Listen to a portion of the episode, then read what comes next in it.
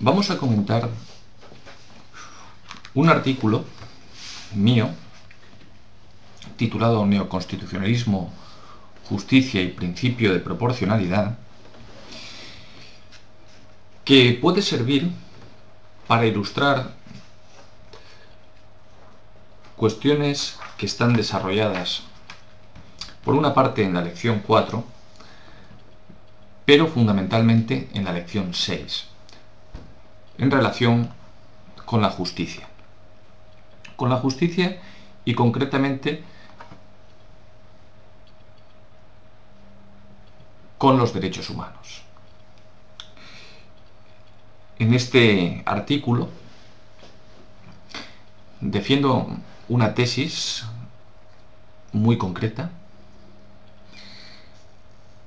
que puede enunciarse en los siguientes términos.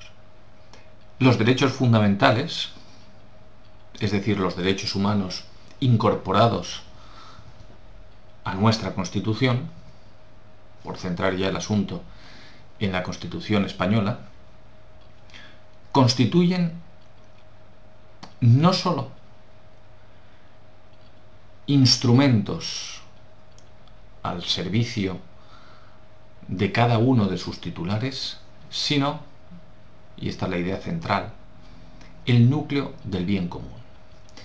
Y veremos que esta afirmación tiene implicaciones desde un punto de vista teórico, filosófico-políticas, filosófico-jurídicas, pero sin duda tiene implicaciones prácticas a las que hay que hacer frente.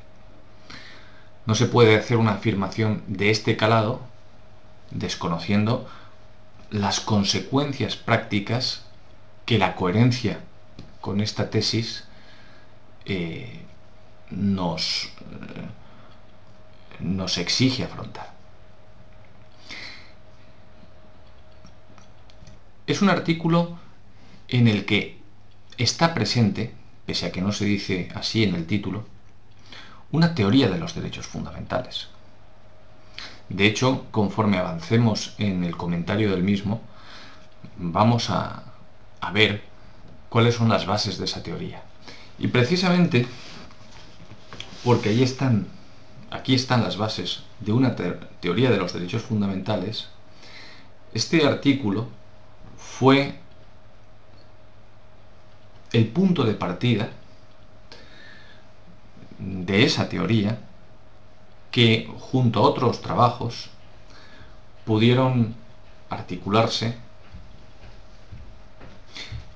en un conjunto sistemático y ser presentado este trabajo y el resto a la comunidad académica como una teoría de los derechos fundamentales. El resultado de, esa presentación es el libro Los derechos fundamentales en el sistema constitucional, teoría general e implicaciones prácticas. Un libro elaborado en coautoría con Antonio Luis Martínez Pujalte, aunque cada uno de nosotros se responsabiliza, firma los capítulos que elaboramos por nuestra cuenta. Y como digo, eh, el punto de partida de ese libro lo podemos hallar en este artículo Neoconstitucionalismo, Justicia y Principio de Proporcionalidad. Antes de, de entrar en cuestiones de detalle con relación al mismo, me gustaría contextualizarlo en el marco de otros trabajos míos para comprender exactamente o para que el estudiante comprenda eran, cuáles eran mis preocupaciones cuando me planteé los problemas que aquí se abordan.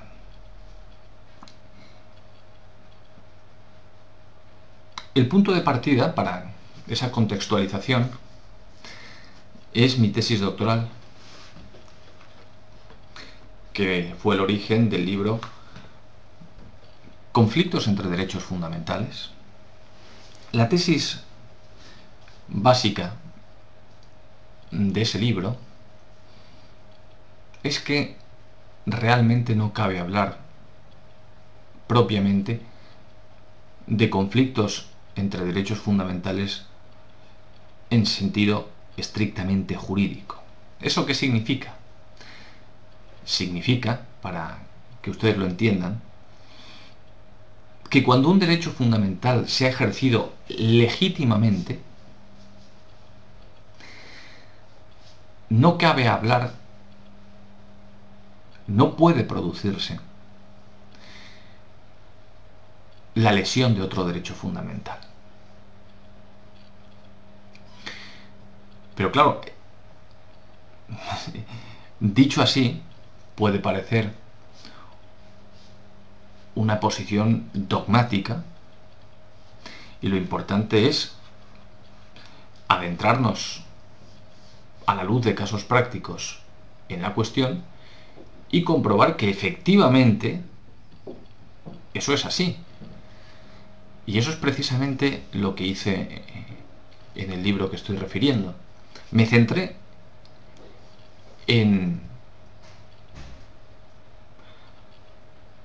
los derechos fundamentales que son vistos como conflictivos por excelencia, los derechos a la libre expresión e información y los derechos al honor, intimidad y propia imagen, como digo, la doctrina en este punto es casi, casi, casi unánime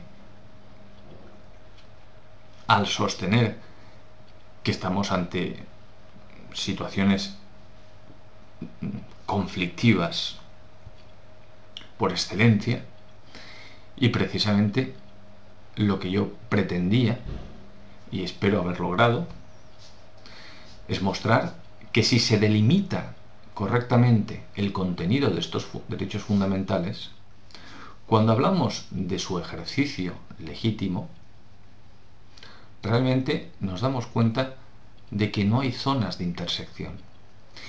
Por ejemplo, cuando una noticia es veraz, aunque sería mejor decir verdadera, realmente es imposible que lesione el honor. Y lo digo con absoluta rotundidad. Pero claro, para poder comprender esta afirmación, hay a su vez que entender adecuadamente, que delimitar qué es el derecho al honor, cuál es su contenido. El derecho a la libre información no solo no lesiona el derecho al honor, sino que lo potencia, si entendemos que el derecho al honor garantiza, entre otras cosas, el derecho a la verdad sobre uno mismo. Lo que uno no puede pretender es beneficiarse, por ejemplo, de una fama o de una buena reputación injustamente adquirida en tanto no responde a la verdad. Y eso, desde luego, cuando, por ejemplo, se da a conocer la verdad sobre una persona que hasta ese momento era oculta, estaba oculta, no se está lesionando justificadamente su derecho al honor, sino que sencillamente no se está lesionando el honor. Esto es, simplemente un ejemplo que pretende mostrar o ilustrar la tesis fundamental que defendía en este trabajo. Debo destacar que el objetivo en este punto, en este libro, estaba ligado a las relaciones entre derechos fundamentales y en concreto entre estos derechos fundamentales. Pero la tesis de fondo va más allá de las relaciones entre derechos fundamentales y afecta también a lo que, pueden, a lo que podemos identificar como relaciones entre derechos fundamentales y bienes públicos, que muchas veces son bienes colectivos o se identifican como tales. Y en este sentido, si nos centramos en ese tipo de relaciones, podríamos afirmar otra tesis sin duda también muy exigente, de extraordinario calado. La tesis es que los derechos fundamentales, cuando se han ejercido legítimamente, no admiten restricciones. Y no lesionan además esos bienes colectivos, esos bienes públicos. Los derechos fundamentales no admiten restricciones. Claro, ¿es posible otorgar operatividad práctica a una afirmación de este calado? Con esta importantísima carga axiológica, esto realmente nos plantea una cuestión extraordinariamente interesante. Yo creo que las bases para la resolución de este problema están presentes en el libro Conflictos entre Derechos Fundamentales. Pero era necesario desarrollarlas para dar una explicación suficiente, suficientemente clara de la teoría de los derechos fundamentales implícita en la misma, implícita en esta afirmación. Porque es innegable que aunque afirmemos que entre derechos fundamentales no se pueden producir conflictos en sentido estricto, no podemos negar que hay situaciones en las que se producen lo que he venido a denominar desajustes, es decir, conflictos entre valores o situaciones de desajuste que exigen una regulación. ¿Cómo distinguir, por tanto, un desajuste de lo que es un conflicto entre derechos fundamentales?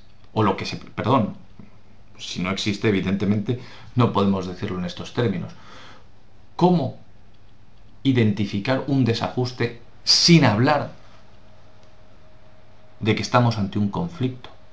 Esta era una cuestión muy importante que afecta no solo a las relaciones entre derechos fundamentales, sino también a las relaciones entre derechos fundamentales y bienes colectivos.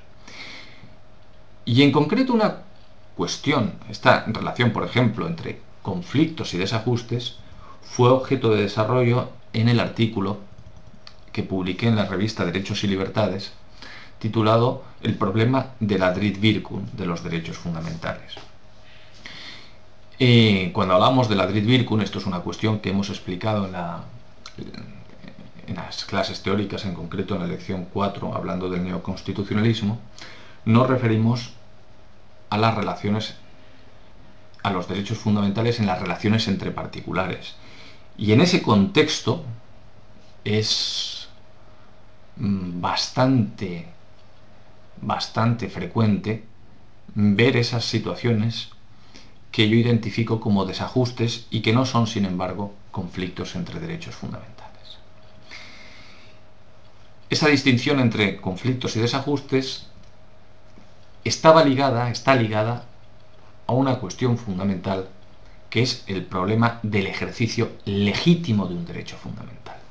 Y esta es una cuestión que me preocupó durante bastante tiempo y a la cual dediqué un trabajo que quizá por su título mm, no, no permita identificar correctamente todos los problemas que allí de alguna manera están presentes, que es la garantía del contenido esencial de los derechos fundamentales en la Constitución Europea, este es el título del trabajo, que también está firmado por Antonio Luis Martínez Pujalte. eh, ahí ya se veía el problema del ejercicio de legítimo de los derechos fundamentales. Pero el desarrollo completo de este problema, la respuesta a este problema, se halla en el artículo que aquí hoy vamos a comentar. Neoconstitucionalismo, justicia y principio de proporcionalidad. Bien, una vez contextualizado el artículo, vamos a comenzar a adentrarnos en él.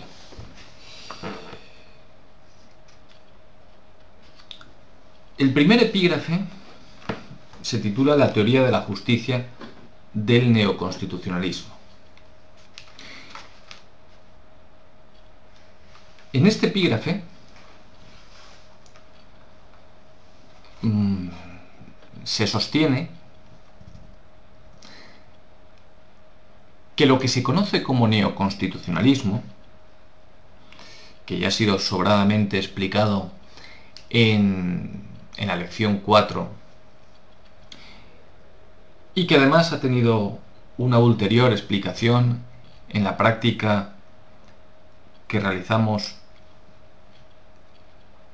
comentando el artículo Neoconstitucionalismo, Positivismo y Fundamentación de la Obligatoriedad de la Constitución, el neoconstitucionalismo, como digo,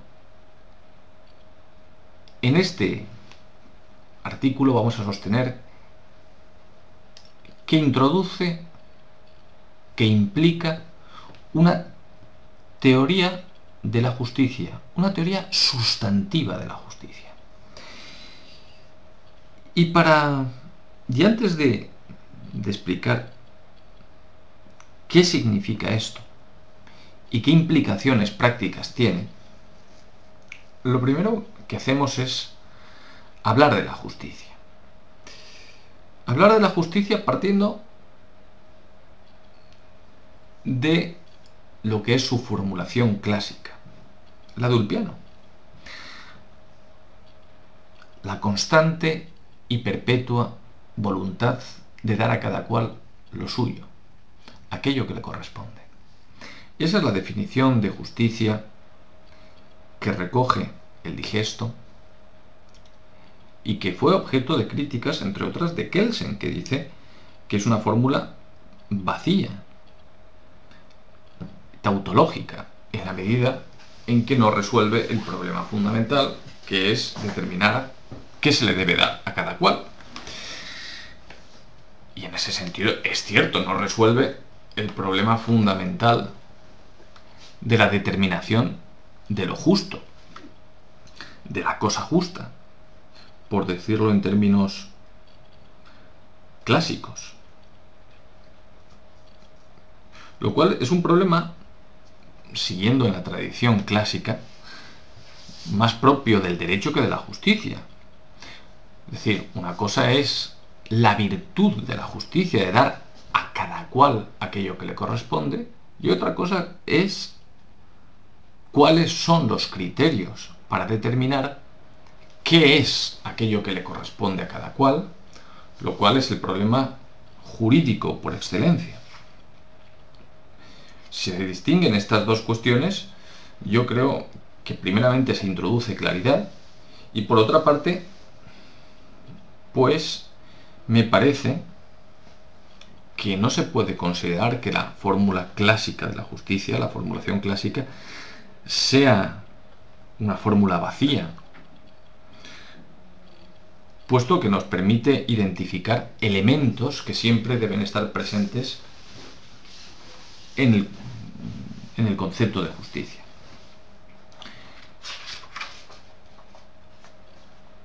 Ahora bien, es cierto que el problema principal cuando se habla de las teorías de la justicia es determinar correctamente lo justo. Por eso, como digo en el artículo, en la página 248, quizás sería más correcto, en lugar de hablar de teorías de la justicia, como se hace habitualmente para referirse a esta cuestión, en el lenguaje contemporáneo, quizás sería más adecuado hablar de teorías de lo justo, puesto que se trata de determinar qué es lo justo como paso previo a hacer justicia, a dar a cada cual aquello que le corresponde. Y si hablamos de teorías de la justicia o de lo justo, pues está bien saber que en la actualidad, sobre todo en el ámbito de la filosofía política, las teorías que dominan el panorama académico son sobre todo teorías procedimentales, teorías pues de raigambre kantiana, es decir, teorías que en lugar de esforzarse por una vía directa a la hora de determinar qué es lo que le corresponde a cada cual, qué es lo justo, pues lo que hacen es diseñar un procedimiento racional, siendo precisamente esa racionalidad lo que las justifica o lo que justifica estos procedimientos, capaz de determinar eso que le corresponde a cada cual. En la medida en que se hace hincapié en ese carácter procedimental, estamos ante teorías, como apuntaba, de raigambre kantiana.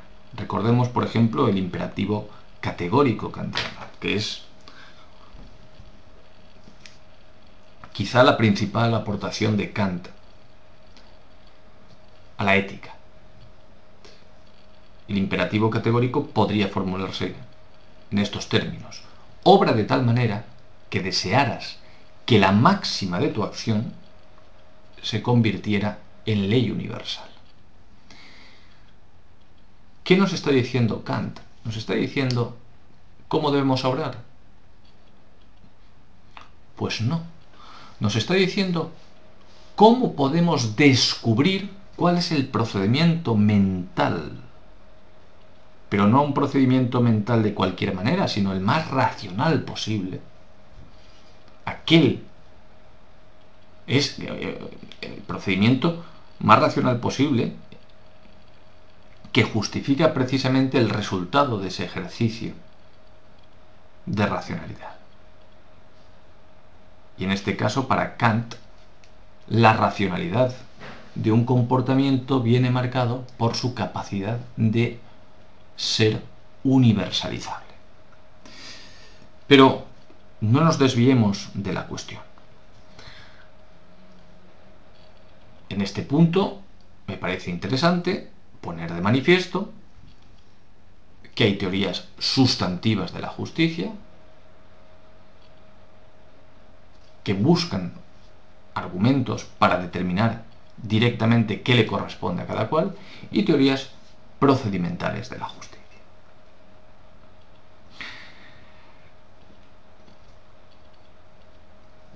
Toda esta discusión, la medida en que se plantee en este terreno, podemos decir que se ubica en la filosofía política y la filosofía moral. Es decir, responder a la pregunta ¿qué le corresponde a cada cual?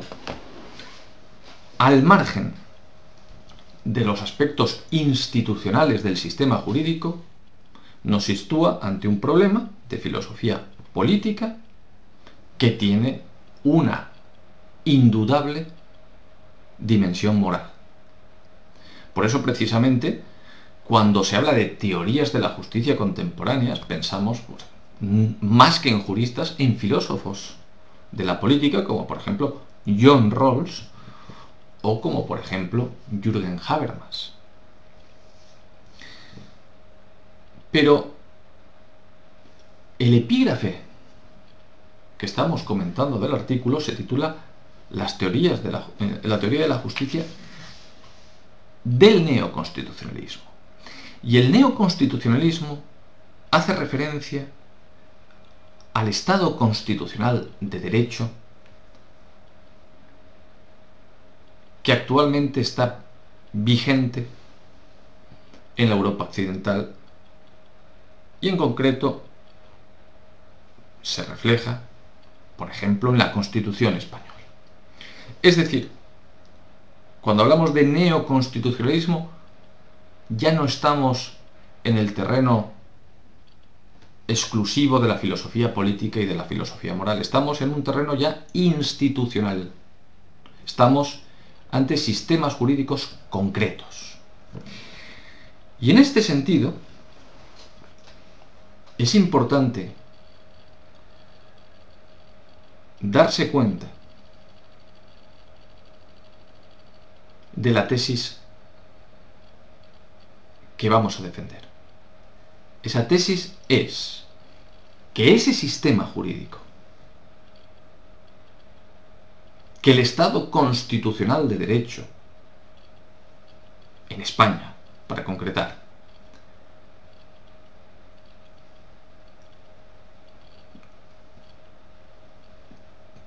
ha introducido y por tanto podemos utilizar el término ha institucionalizado una teoría de la justicia, entendida en el sentido de que ha determinado cuál es el núcleo de lo justo, de aquello que es debido a cada cual. ¿Y cómo lo ha hecho? Lo ha hecho de una manera sustantiva, ha identificado unos bienes básicos que se consideran debidos, que se reconocen y se consideran que su respeto y o atribución nos es debida. Y para comprender el origen de esta introducción de lo justo, de la manera en que lo hace el neoconstitucionalismo, sería necesario llevar a cabo una explicación histórica. Una explicación histórica que es extremadamente interesante y que por ello le dedicamos bastante atención en la lección 4 en las clases teóricas. A esa explicación remito el origen histórico del neoconstitucionalismo tienen que tenerlo perfectamente asimilado. Porque si no se comprende esto, no se pueden entender las implicaciones prácticas que éste tiene. ¿Y cuál es el contenido de esta teoría de la justicia?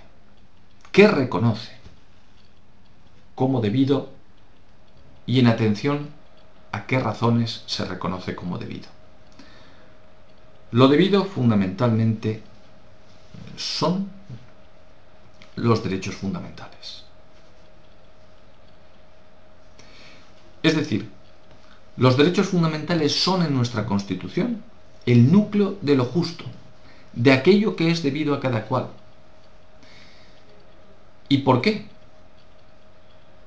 ¿Cuál es el fundamento de esta teoría? Aquí, si lo pensamos detenidamente, cabría establecer un puente entre este artículo y el artículo neoconstitucionalismo, positivismo y fundamentación de la obligatoriedad de la Constitución, porque nos estamos preguntando por el fundamento.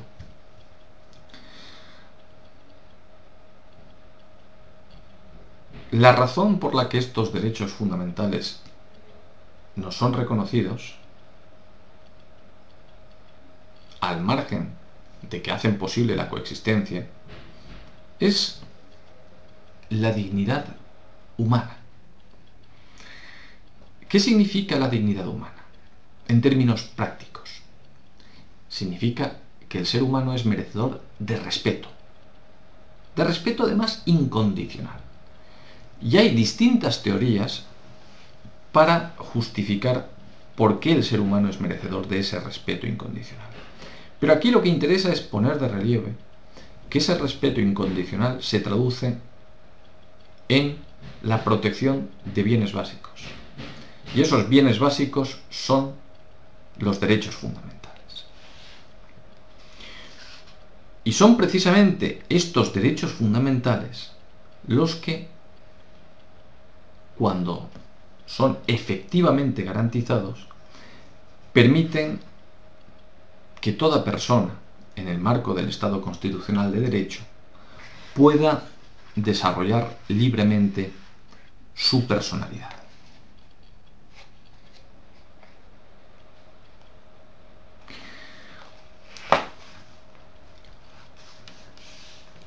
Los derechos fundamentales requieren respeto, respeto en atención a la dignidad de la persona. Pero aquí hay una cuestión que es importante precisar.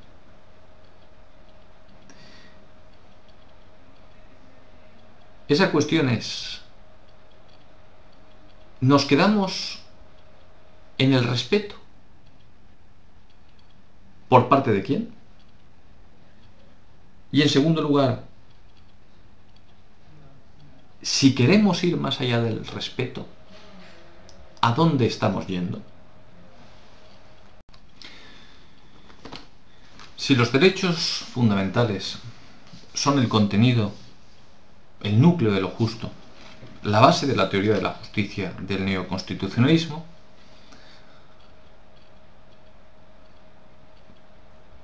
decíamos que merecen respeto. De momento lo dejamos aquí. Y lo dejamos aquí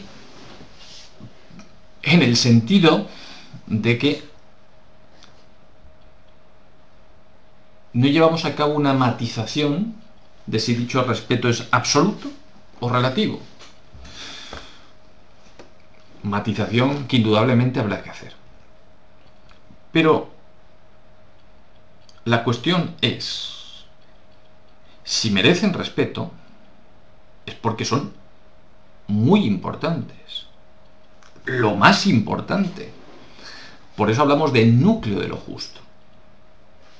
Por supuesto, la justicia no se agota en los derechos fundamentales.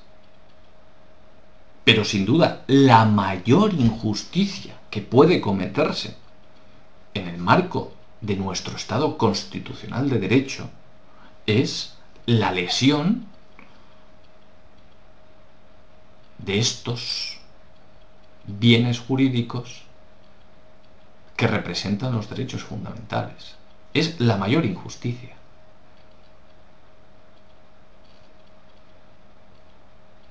Y a partir de ahí es cuando se plantea la siguiente cuestión simple respeto o algo más.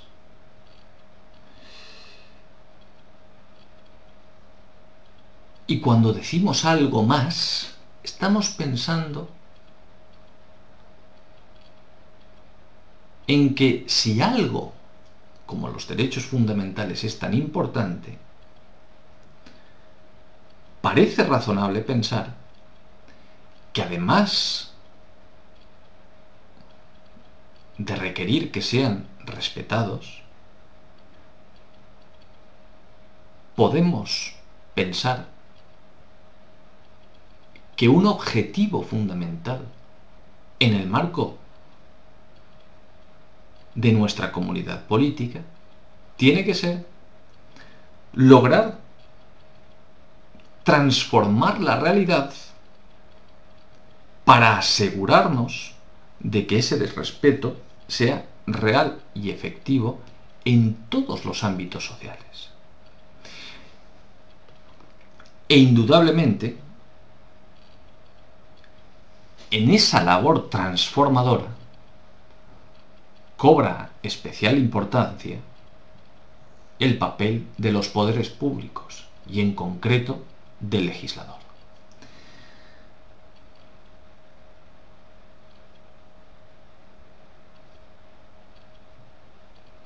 Por eso, a partir de la página 251,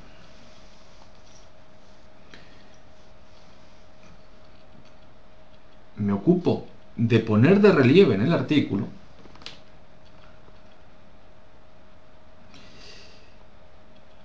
que el neoconstitucionalismo implica no sólo el reconocimiento de la importancia de los derechos fundamentales, sino también la vinculación que con relación a ellos pesa, recae en los poderes públicos, que tienen la obligación de lograr que su disfrute, su pleno ejercicio, sea real y efectivo. Y esto se deriva, por una parte, del artículo 53.1 de la Constitución, los derechos fundamentales vinculan a los poderes públicos, se habla de esa vinculación, y por otra parte, en España es importante el artículo 9.2, inspirado en la Constitución italiana, que pone de relieve la necesidad de que los poderes públicos lleven a cabo una acción positiva tendente a promover las condiciones para que la libertad y la igualdad del individuo y de los grupos en que se integra sea real y efectiva, que es uno de los objetivos del reconocimiento de España como un Estado social y democrático de derecho, pero sobre todo social. Solo se puede lograr que la libertad y la igualdad sean reales y efectivas si se lleva a cabo una política de derechos fundamentales que corresponde a los poderes públicos, pero en especial al legislativo y también al ejecutivo, sin duda y también al judicial a la hora de interpretar los derechos fundamentales y de interpretar, en el último término, no estamos hablando aquí ya del Poder Judicial, sino del Tribunal Constitucional, a la hora de valorar la constitucionalidad de las leyes. En definitiva, esa vinculación de los poderes públicos a los derechos fundamentales se justifica por esa posición central que ocupan, como núcleo de lo justo. Y esa posición central permite referirse a ellos como instituciones básicas de nuestra convivencia. Por ello, se puede afirmar que los derechos fundamentales presentan una doble dimensión. Por una parte son instrumentos al servicio de cada uno de sus titulares, pero al mismo tiempo son instituciones básicas de la vida colectiva. Por ejemplo, el derecho a la libre expresión tiene una dimensión subjetiva o individual en tanto es un instrumento que me sirve para garantizar el respeto a las manifestaciones de a cualquier manifestación de mis opiniones. Pero al mismo tiempo se puede hablar de la libertad de expresión, del derecho a la libre expresión, como un pilar esencial de nuestra convivencia, como una institución básica de nuestra convivencia, de cada uno de los derechos fundamentales y de todos en su conjunto. Por eso, cuando se destaca esa dimensión institucional u objetiva de los derechos fundamentales, Se ha hablado también, y con esto estamos recordando cuestiones que se comentaron cuando nos ocupamos del artículo neoconstitucionalismo, positivismo y fundamentación de la obligatoriedad de la Constitución. Con ello se está haciendo alusión a la idea de que la Constitución una vez rematerializada, incorporando en sí misma contenidos materiales, encarna un orden objetivo de valores.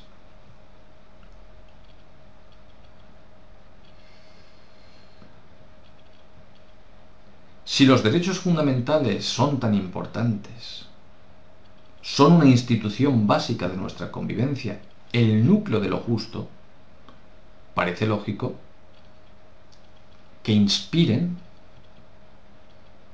y que sean tenidos en cuenta a la hora de elaborar el conjunto de las normas del ordenamiento jurídico, papel que corresponde lógicamente al legislador, pero también a la hora de interpretar dichas normas, labor que corresponde a los jueces y magistrados, al Poder Judicial.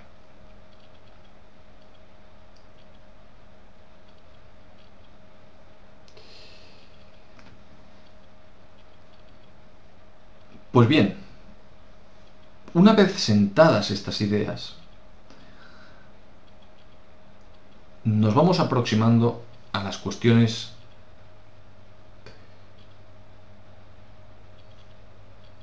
difíciles, a las cuestiones que van a constituir esa madeja de problemas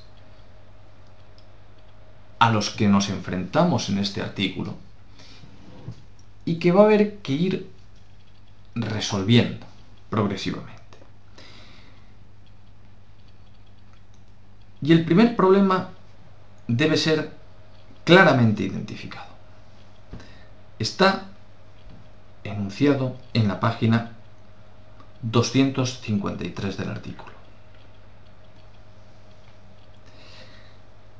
Ahí digo, si debido a su dimensión institucional la Constitución orienta la labor de los poderes públicos hacia el logro de una estructura social que no sólo permita, sino que facilite el pleno y libre ejercicio de los derechos fundamentales, es razonable pensar que tal orientación pone de relieve que estos derechos no son sólo un bien para su titular, sino también para el conjunto de la colectividad.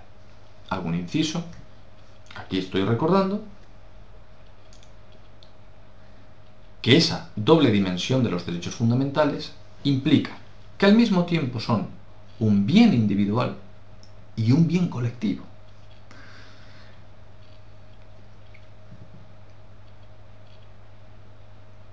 Sin embargo, esta tesis de la doble dimensión de los derechos fundamentales ha sido negada explícitamente por Robert Alexi.